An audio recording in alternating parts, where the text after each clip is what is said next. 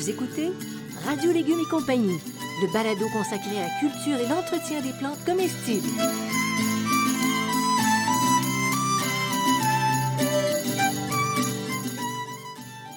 Laitue, Basilic, plantation, poivron, bleuet, pollinisation, haricots, arrosage, fraises, insectes ravageurs et maladies, concombres. fertilisation. Radio Légumes et compagnie, le balado qui vous dit tout pour cultiver et entretenir simplement les plantes comestibles de façon naturelle.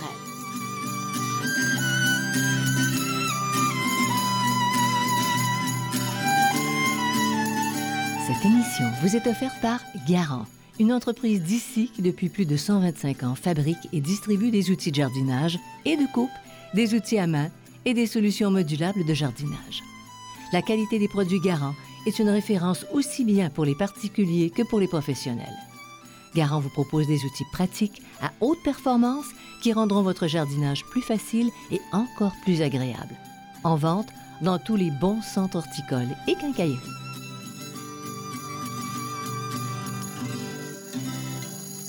Salut tout le monde, bonjour Monsieur Bertrand Dumont. Bonjour Janine. Allô. Euh, pour ceux qui... Quand, quand on fait du jardinage à la maison, Oui. OK, on, on s'ambitionne parce qu'on devient bon Oui. et on veut faire des expériences nouvelles. Alors, tu nous proposes quelque chose de très original au potager où on peut créer un petit coin dans la cour. C'est vivace, c'est durable, Oui. mais c'est vraiment spécial, Bertrand. Ben, je vous parle de cinq petits, petits fruits. Bon, cinq petits fruits bien de chez nous. Je vais y arriver. Oui, ça y est, c'est parti. Donc, on vous parle de cinq plantes indigènes du Québec qui sont peut-être connues et moins connues. C'est des fruits récoltés par les Amérindiens depuis des millénaires. Donc, euh, c'est pas nouveau. Et on, ceux qui connaissent le pémican, qui est un mélange de graisse animale, de viande séchée puis de baies, ça- ces petits fruits rentrent dans cette, euh, dans cette catégorie-là. Ou encore la sagamité, qui est du maïs, du poisson, de la viande avec des baies. Donc tout ça a été séché, puis ils conservaient ça, là. Et euh, ils conservaient ça des, des- des- des semaines pour se nourrir, là, parce que l'hiver, il n'y avait pas de légumes, on le sait. Québec, les légumes n'étaient pas forts. Donc euh, ça peut être cultivé, donc ce sont des petits fruits qui peuvent être cultivés euh, au jardin fruitier. Alors, et puis ça, tu te fais une section dans le jardin, dans le potager, c'est, écoute, Oui. c'est très spécial. Puis d'abord, c'est des plantes qui résistent au froid, hein, en, en Oui, général. En général, oui. Alors, euh, je, je donne pas ma langue au chat, notre première découverte, mais les gens vont dire c'est connu, mais que tu puisses cultiver ça dans ta cour, ça c'est moins connu. C'est ça. C'est quoi? C'est des... Les canneberges. Ah, donc, euh, donc les grosses baies rouges, au goût acidulé, euh, stimulant et âpre. Donc, euh, c'est un taux d'antioxydants très élevé.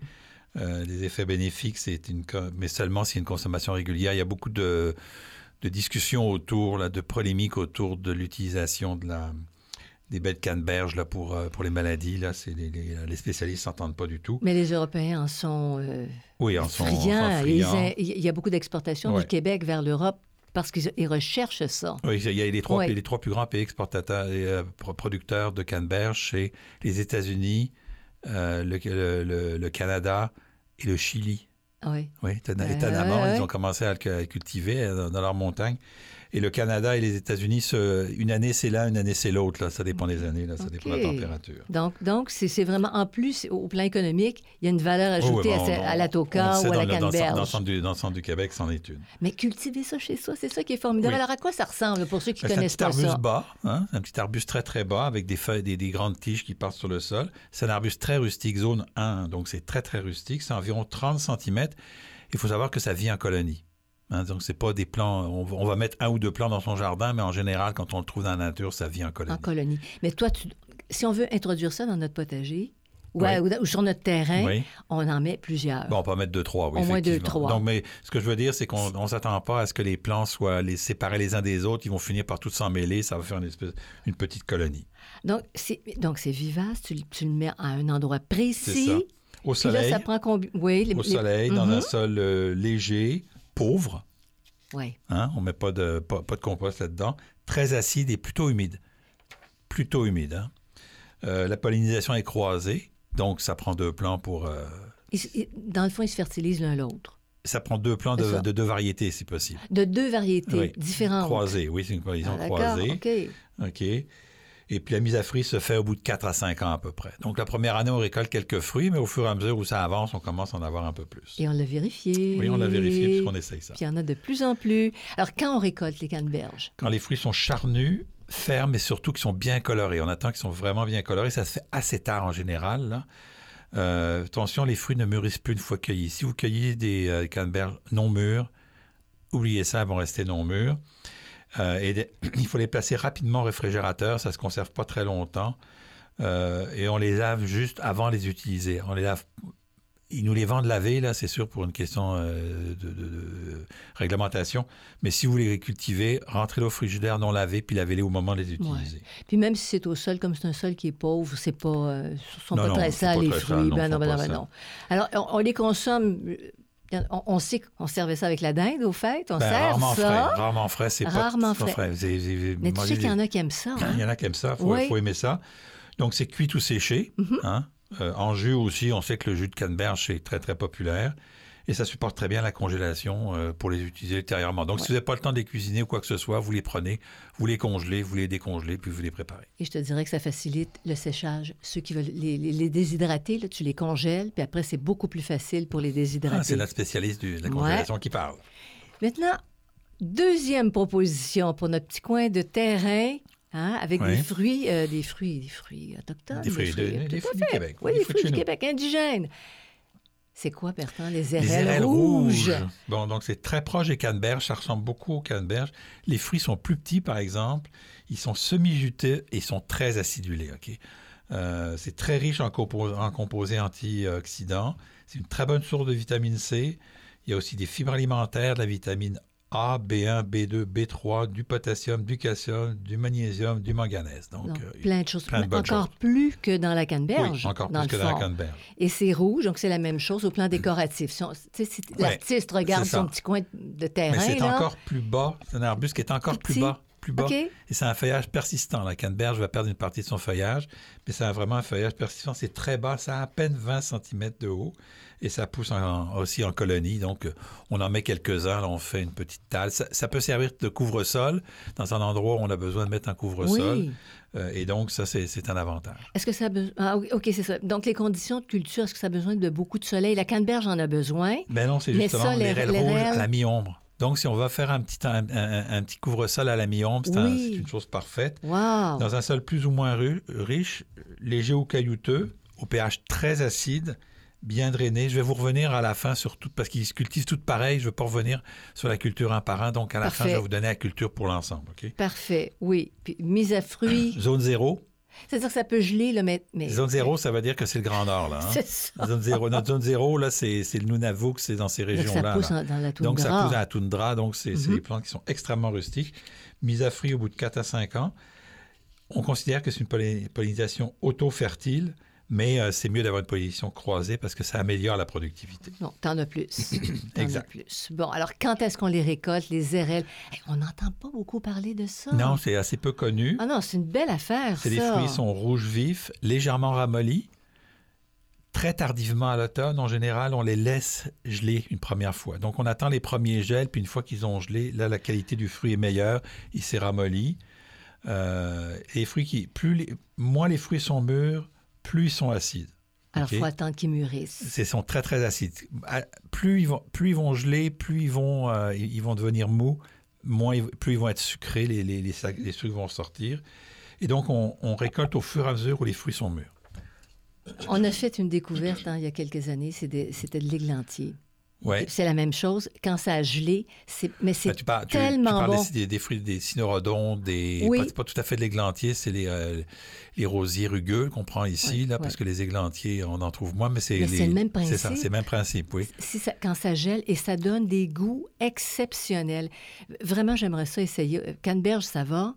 RL rouge, j'aimerais vraiment ça essayer. Oui, mais il va falloir trouver un endroit ah. pour les récupérer parce qu'on n'en a pas encore dans le jardin. Non, non, il n'y en a pas, c'est ça. Est qui cultive ça? Est -ce c'est pas cultivé, c'est récolté, récolté en nature. Là. Donc, c'est vraiment une belle expérience ouais, que tu nous ouais, proposes. Oui, c'est vraiment, vraiment peu, peu, cultivé. Là. On, est, on, on, est dans des trucs un petit peu particuliers. Là. Puis ça, ça se consommerait de quelle façon?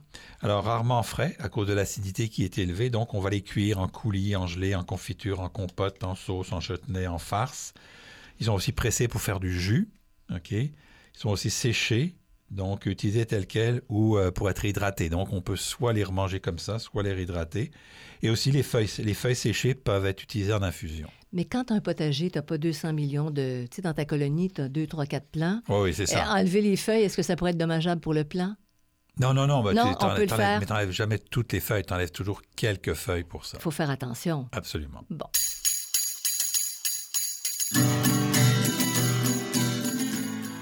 Vous écoutez Radio Légumes et compagnie, le balado consacré à la culture et l'entretien des plantes comestibles.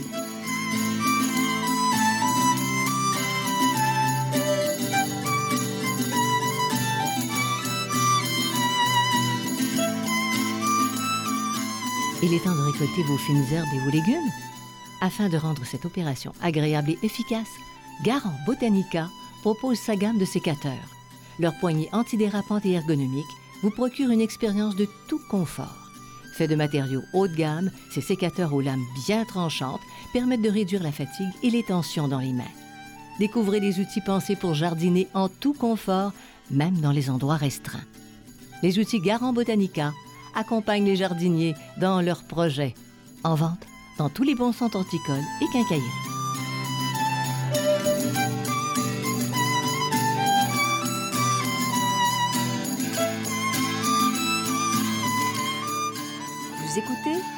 Radio Légumes et compagnie, le balado consacré à la culture et l'entretien des plantes comestibles.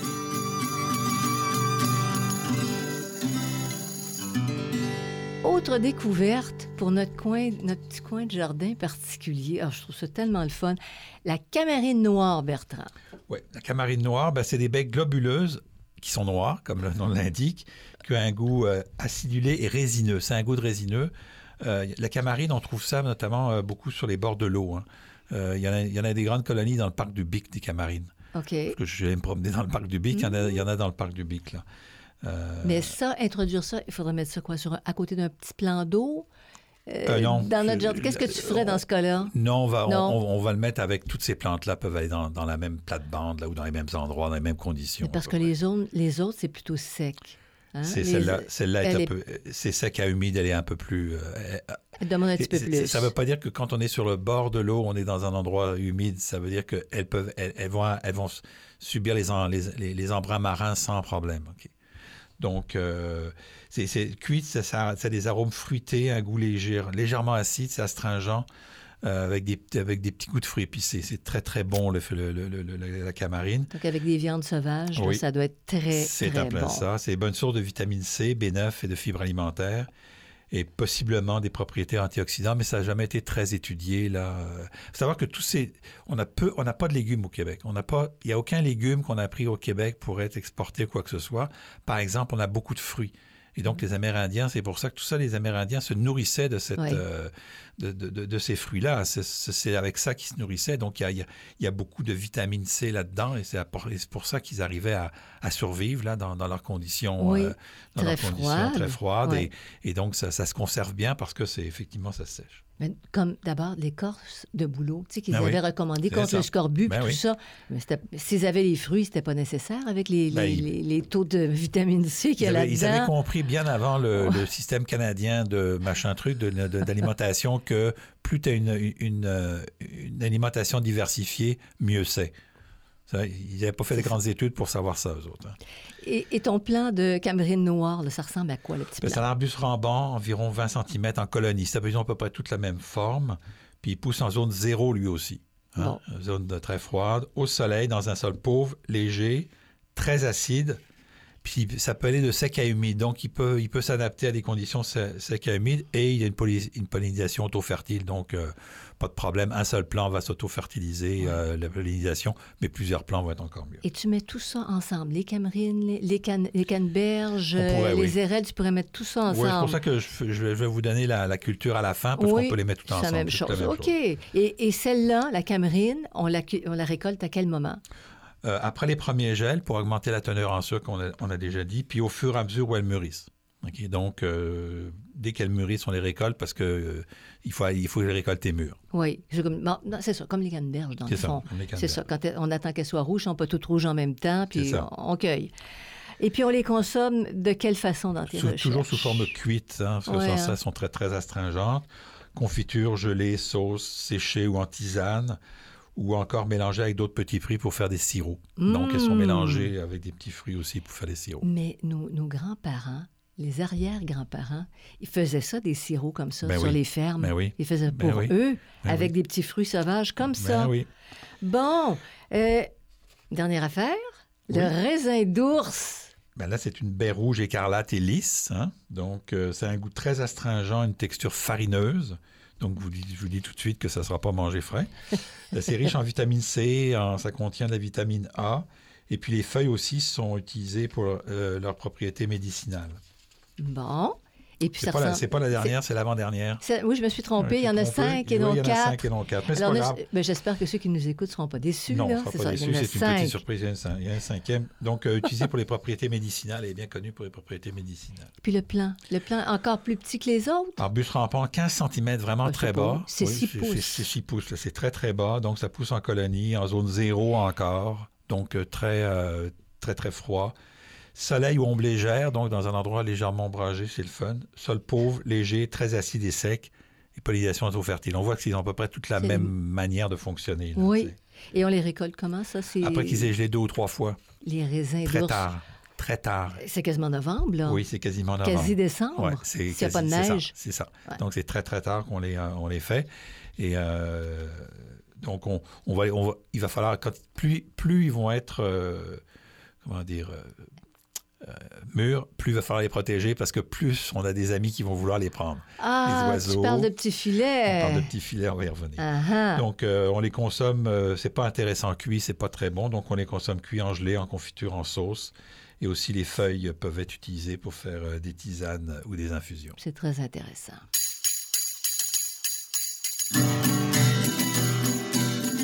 Vous écoutez Radio Légumes et compagnie, le balado consacré à la culture et l'entretien des plantes comestibles.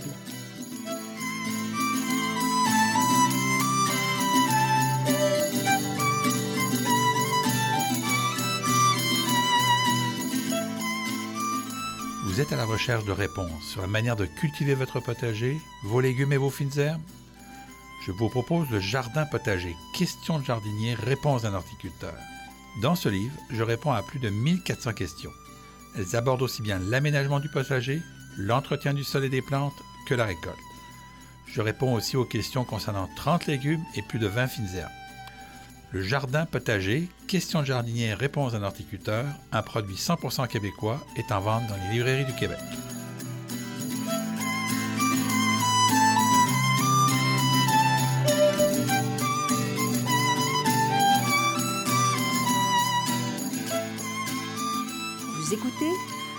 Légumes et compagnie, le balado consacré à la culture et l'entretien des plantes comestibles.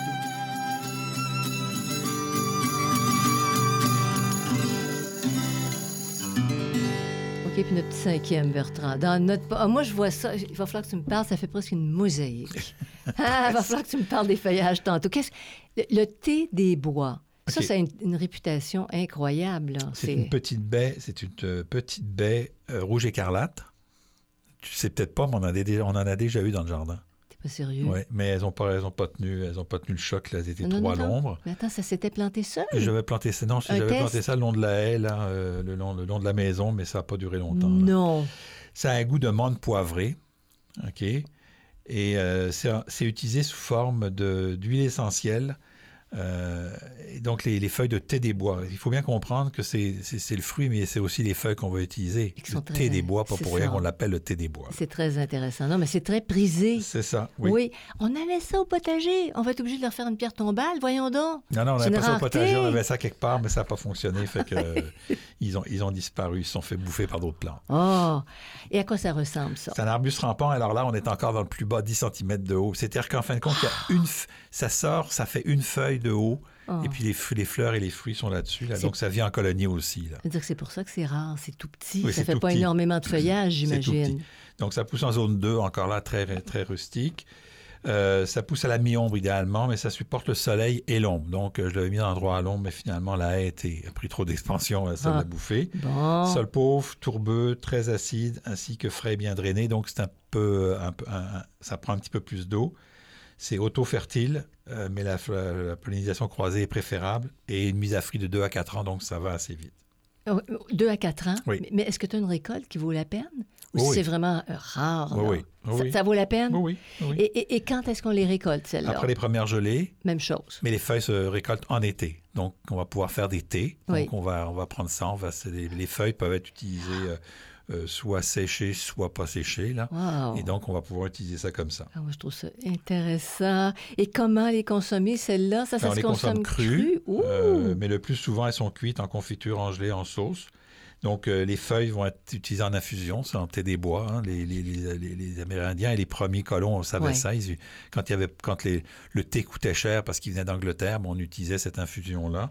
Et euh, les feuilles sont aussi séchées et mises en poudre pour être utilisées comme des aromates, Ouais. pour être utilisées comme euh, des, comment dire, dans, dans, dans la pré- dans les préparations. Oui, parce que c'est Comme des fines herbes, là. On c'est pas, pas tout à fait des fines herbes, mais des aromates.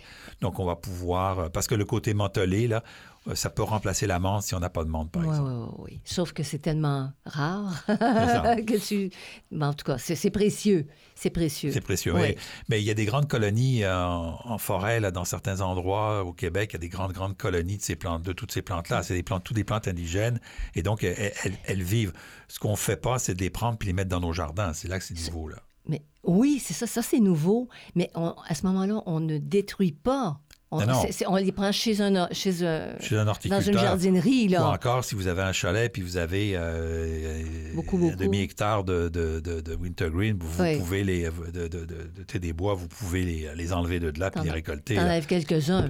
Vous pouvez récolter quelques, quelques plantes. C'est, c'est si vous faites un, vous, vous vous arrachez les trois quarts, ça marche pas. Si vous, a- vous enlevez cinq, six plantes pour les transporter dans votre jardin, Ça, ça en va. ville, ça va. OK, c'est pas comme l'ail des bois qui, est- qui est Non. à protéger. Non, non. Ça, se régénère plus rapidement, Toutes ces, plantes, peut-être? toutes ces plantes-là sont pas, en, sont pas en voie de disparition. Bon, alors ça, c'est important de le dire. Pas en voie hein. de disparition parce que souvent, elles sont, leur, état naturel, c'est- leur, endroit naturel, c'est plutôt vers le nord. Donc, il y, a- il y a moins de gens qui ont accès. Là. C'est ça. C'est dans ce C'est sens-là. ça. OK, alors tu plantes ça comment, tout Alors, ça? canneberge, érelle rouge, thé des bois, camarine noire, raisin d'ours, la mise en terre se fait toujours au printemps. C'est des plantes qui sont pas très, très faciles à, à transplanter. Mhm.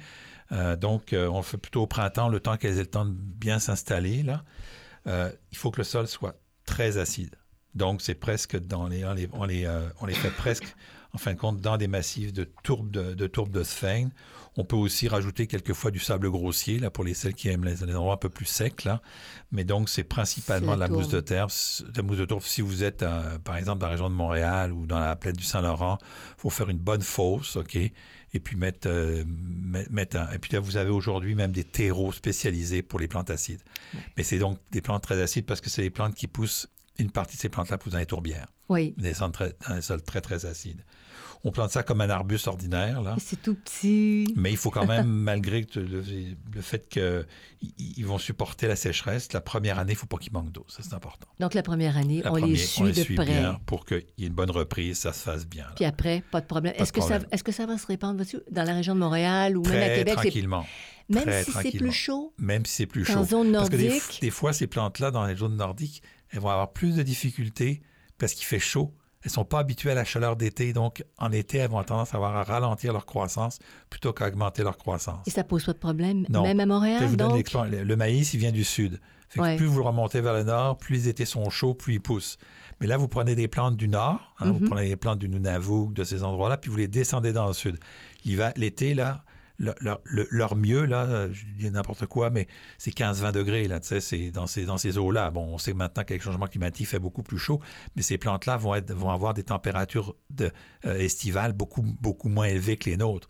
Et là, on les descend, puis ils vont avoir des canicules. Fait qu'ils sont pas habitués à avoir des canicules, là. OK, alors pour compenser, il faut arroser un petit peut-être un petit peu plus? Qu'est-ce que tu Oui, il faut faire attention à l'arrosage, Ouais, mais c'est ça. pas c'est pas forcément l'arrosage qui va jouer parce que la, la température de l'air est plus élevée. Ils sont pas habitués. Est-ce que tu peux mettre des ombres, pas des Ombrelles, on mais on pourrait mettre des des ombrières, des ou créer un petit peu d'humidité autour, ça serait une bonne, une bonne, une bonne raison. pour leur permettre de passer les hivers, quand- C'est les ça. étés quand c'est trop chaud, c'est ça. Alors comment les cultiver en fait? Bon, donc pour la canneberge, les rêles et le thé des bois, on fait des arrosages réguliers mais sans excès. OK? Pour la camarine noire et le raisin d'ours, on arrose peu. Peu. Si on arrose trop, ça va pas aller. Ils vont pas aimer ça. Peu ou pas d'engrais. Hein, ça, c'est un avantage. Donc, on peut mettre une faible dose les deux ou trois premières années là, pour euh, aider un peu les jeunes plants. Puis par la suite, c'est complètement inutile. Et les ça sert engrais- à rien. Ça sert à rien. Mais les engrais aideraient aux- les racines. La formation des racines. Euh, Les, les- les engrais qui vont aider un petit peu les premières, troisième années, Mm. euh, les, les deux, trois ans. Là. Mais si vous en mettez pas, c'est pas grave, ça va pousser pareil. Donc, c'est juste un peu pour les aider, mais c'est pas obligatoire. Par exemple, il faut ajouter de la tour de sphinx si, on a- si notre sol est moins acide, mais il faut s'assurer que l'acidité reste parce que c'est vraiment des plantes qui ont besoin d'un milieu très acide Donc ça, tu pourrais ra- rajouter ça euh, au printemps. au printemps, d'accord. ou à l'automne, mais au printemps. Mais chaque euh, année, tu le ferais? Chaque année. Oui, je le fais pas chaque année. Moi, dans, les, euh, dans nos canneberges, je le mets ça aux deux ans là, quand j'en ai. C'est correct. Euh, on fait juste une, tâche, une taille de nettoyage au printemps. C'est à peu près tout ce qu'on fait. L'avantage de ces, ces affaires-là, c'est que c'est rarement attaqué par des insectes ravageurs et des maladies. Il y en a là dans le dans la canneberge, mais dans votre jardin, c'est rare que ça arrive. là. Dans les grandes dans les grandes grands champs de canneberge, ils ont des problèmes d'insectes, mais c'est assez rare que ça arrive.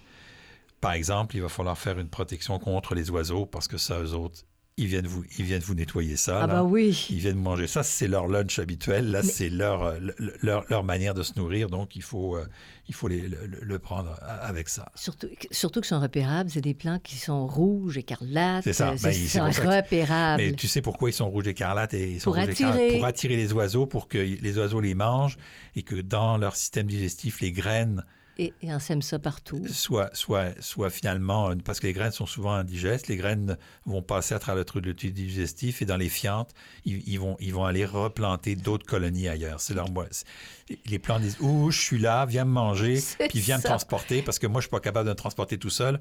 Ça, il y a longtemps qu'on a appris que les plantes, ça se transportait pas tout seul. Oui, oui, oui, tout à fait. Puis les oiseaux font un sacré bon travail, mais il faut, faut travailler plus vite qu'eux Si on veut récolter. si on veut en récolter. Si on veut récolter. Alors, j'imagine, Bertrand, les- la couleur des feuillages. De- si tu te fais un coin, là, tu dis c'est vraiment mon coin nordique de jardin, tu as les canneberges qui sont plus hautes. Il y a une gradation de Oui. hauteur dans tout ce que. Puis, puis les de, couleurs de, forme feuillage. de feuillage aussi. Oui, le raisin d'ours, c'est le raisin d'ours, c'est un feuillage très vert, euh, vert clair. Euh, le thé des bois aussi a un, un feuillage différent qui est beaucoup plus gros. Euh, alors, les autres ont des feuillages plus petits. Le- le- la Petrum nigrum, le- la camarine noire, elle, elle, va avoir un feuillage un peu plus foncé. Donc, effectivement, on peut jouer sur les, les- les feuillages. Puis, on peut jou- on- puis, au lieu de mettre des couvre-sols euh, ordinaires, ben, on Oui. peut mettre des couvre-sols fruitiers. Puis, par exemple, si on a des arbres fruitiers, il y a certains, ceux qui vont un petit peu à la mi-ombre, on peut mettre sous les arbres fruitiers. Ça, au lieu de mettre du gazon, au lieu de mettre du paillis, ben, on peut mettre ça, puis on va récolter en même temps. là, Ah, je trouve ça on sait la place pour récolter. De toute façon, les arbres fruitiers, ça se récolte à l'extérieur en général. Oui. C'est vraiment au pied. Donc, on peut faire des En couronnes dessous. au- au- au-dessous. là. Mais effectivement, il y, a, il y a toutes sortes de moyens. C'est une manière un petit peu différente d'aborder la chose. Puis tu peux faire de la mosaïque avec ça, en raison des couleurs, puis des formes, puis des différentes hauteurs. Là, quand tu les On sais. peut, toujours, on peut toujours faire des belles choses avec nos Ah plantes. oui, ah oui, et des plantes qui nous nourrissent. Alors voilà qui fait le tour de la question. On n'invite pas les ours ni les oiseaux à aller les manger. On va s'en, gaver, nous. Et puis, ben, si vous voulez être au courant des parutions, vous, euh, vous allez sur radiolégumes.com. Il y a toutes euh, les nouveautés.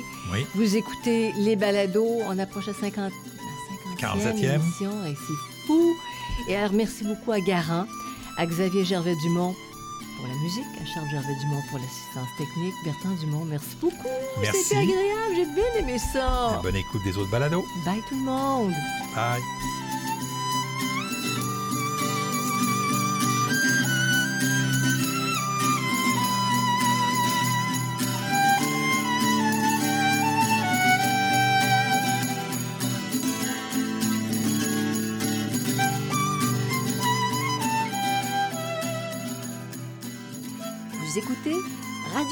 Compagnie, le balado consacré à la culture et l'entretien des plantes comestibles.